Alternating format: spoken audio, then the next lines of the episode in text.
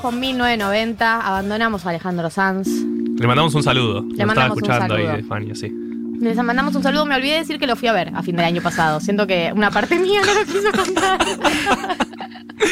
me olvidé, y por me olvidé, que- por me olvidé me refiero a no quise contarlo al aire. Pero bueno, lo dije, ya está dicho y ahora podemos sacar nuestras facetas serias, formadas, preparadas para el mundo que se viene de la mano de Martínez Lipsuk y su glosario de economía.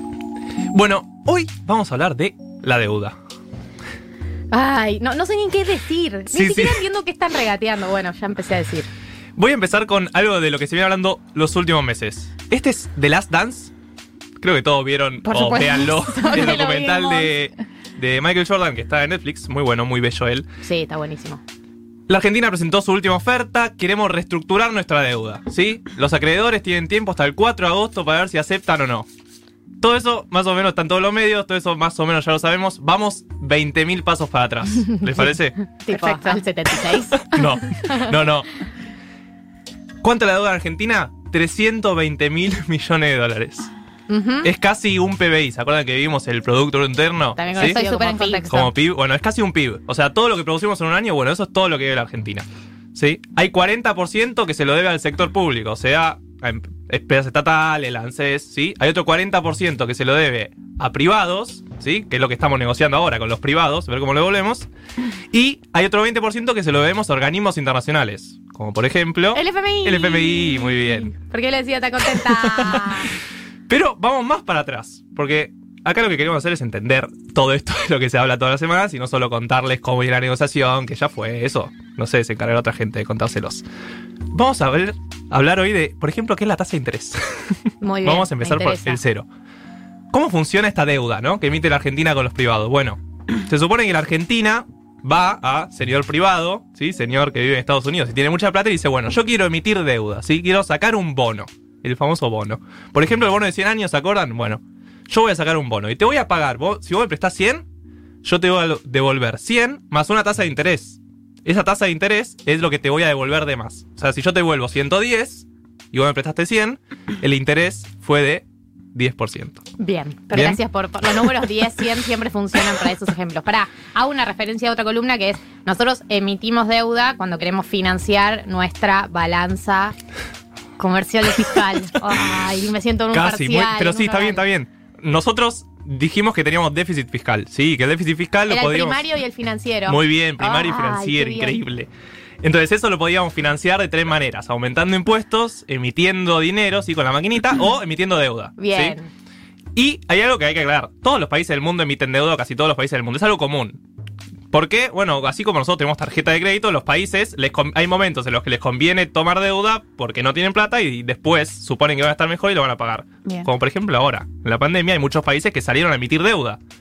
¿No? Baja la recaudación, baja la plata que me entra, yo tengo que salir a darle plata a la gente porque no puede trabajar.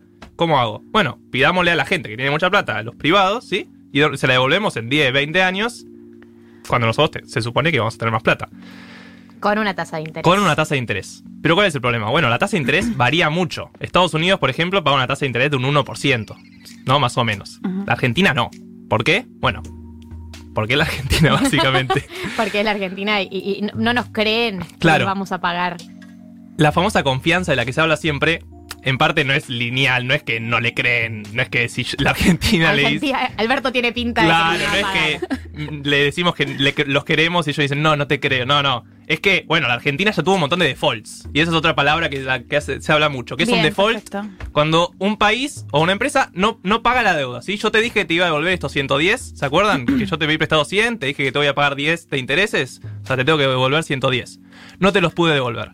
¿Por qué? Tuve quilombos, tuve la crisis del 2008 en su momento, tuve la crisis del 2001. No, no, no pude. Perdóname, la verdad, mala mía, no pude. Bueno, si yo eso lo hago constantemente, es obvio que el que me presta la guita me va a decir, bueno, monstruos, pagame más.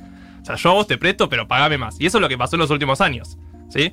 Argentina volvió al mercado internacional de deuda, pero la tasa de interés que pagaba era estaba por encima de la de otros países. ¿Sí? Por ejemplo, Estados Unidos, como le decía, que es el que paga menos tasa de interés, ponele que paga 1% anual, ¿sí? Más o menos. La Argentina pagaba 7. Tengo una pregunta. Eh, ¿Hay alguna regulación de límite de, de tasa de interés que vos le puedas poner a los países? ¿O hay alguna relación de eso? ¿O esto es el libre mercado y manéjense como puedan? Es No, no, no hay regulación puntual sobre la tasa de interés. Eh, lo que sí es obvio es el famoso término de sustentabilidad. ¿sí? Si vos me pedís una tasa de interés del 200%, no te la voy a poder devolver en dólares. ¿sí? Es como se manejan esos términos.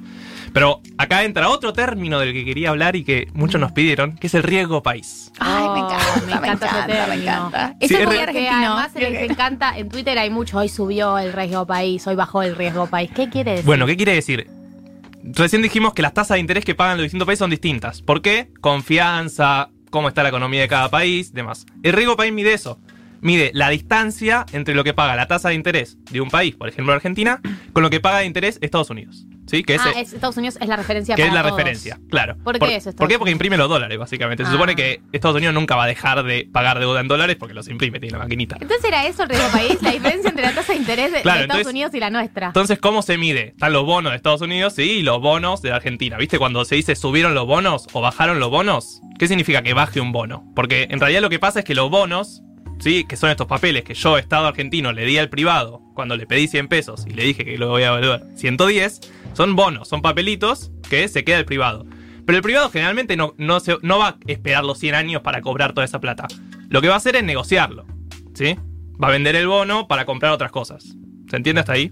Ah, vende ese mismo bono y empieza a cobrar con eso, digamos. El bono, por ejemplo, decía que te iba a pagar un peso por cada 100 años, ¿sí? Y después al final te pagaba los 10 que le restaban. ¿Sí? Entonces, yo no voy a esperar 100 años para cobrar los 110. Entonces, te lo voy a vender a vos al precio que se supone que piensan los empresarios que hacen la cuenta. Si en, si en- si en 100 años me va a dar 110, no sé qué, ahora valdría, no sé, 80. Una cosa así, ¿no? ¿Se entiende más ¿Y o a menos? quién se lo venden? ¿A la se- al, mi- al mismo se venden entre ellos, Ah, entre en el ellos. mercado. Ah, Por eso cotizan los bonos. Porque hay gente que negocia los precios de los bonos. Entonces, cuando se dice que los bonos argentinos bajaron un montón, significa que la gente no quiere comprar esos bonos que están negociándose. Claro, entre ellos, entre los empresarios diciendo, che, te vendo un bono argentino, no, deja. Claro, ese no lo quiero. ¿Por qué? Porque piensa que no te lo va a devolver. Claro. Y ahí es cuando sube el riesgo país. Qué bien, qué bien. Pensé que era mucho más complejo. Pensé que iba a tener que hacer una maestría en finanzas para entender el riesgo país. Esto ¿Por es una qué? maestría en finanzas, país. ¿no? Esto es mucho mejor que una maestría en finanzas. ¿Por qué tenemos que estar todo el tiempo? O sea, ¿es una obsesión argentina el riesgo país o realmente es un número en el que nos tenemos que fijar tan obsesivamente como los momentos en los que los noticieros lo ponen minuto a minuto? Bueno, llega un punto en el que el riesgo país ya no muestra nada. ¿Por qué? Porque queda claro que cuando el riesgo país, para que se den una idea, por ejemplo, Brasil estaba en 300 puntos, Colombia y demás estaba en 300 y Argentina estaba en 2500. Es porque ya todos daban por descontado que la Argentina no iba a pagar eso, ¿se entiende? O sea, nadie lo quería comprar porque sabían que la Argentina no iba a devolver lo que dijo que iba a pagar. Entonces, cuando pasa de 2500 a 2800, tiene que ver con un cambio de esto de bajaron los precios de los bonos porque sí, porque alguien intentó vender, o sea, Claro, por el, Ya- ya está en default. La falta y la demanda. Claro, básicamente ya está en default. Ya estamos en precio de bonos en default. Que pase de 2.999 a 3.000 no cambia nada. Solo cambia que es un lindo título que el Riego País tocó los 3.000 puntos. Con los fueguitos. Claro, con con fueguitos. alerta. Alerta. Pero bueno, entonces, el Riego País es esto, básicamente. ¿Nos importa? Sí, nos importa porque quiere decir que si el Riego País de Argentina fuera 300, nosotros podemos salir al mercado de la deuda a decirles, dennos plata y nosotros pagamos una tasa de interés de 3 puntos, ¿sí? 300 sería 3% de interés. Entonces sí nos importa. La Argentina, se supone, en el mundo ideal, quiere tener un riesgo país bajo. ¿Por qué? Porque bueno, porque, como le decía, todos los países emiten deuda. Y es, y es algo lógico que los países quieran financiar los gastos actuales con supuesta recaudación futura.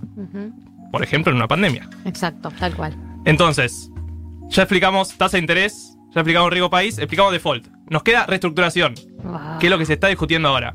¿Qué es la reestructuración? Bueno, es ir al chabón que te prestó 100 y vos le dijiste que le ibas a devolver 110 y decirle, mira, Mm, se me no, no va a pasar. No va a pasar. No va a pasar. Puedo ir a default, que significa no te pago nada, o reestructuramos. ¿Qué significa? Bueno, lo que habíamos quedado que yo te pagaba 110, o te pago 101, o te pago 80. ¿Sí? O sea, hay distintas negociaciones. Yo te puedo pagar. mu- o sea, te puedo pagar lo que vos me diste y un poquitito de interés, que es lo que está negociando ahora Argentina, por ejemplo. O directamente puedo decir, vos me diste 100, pero no te voy a devolver ni siquiera 100.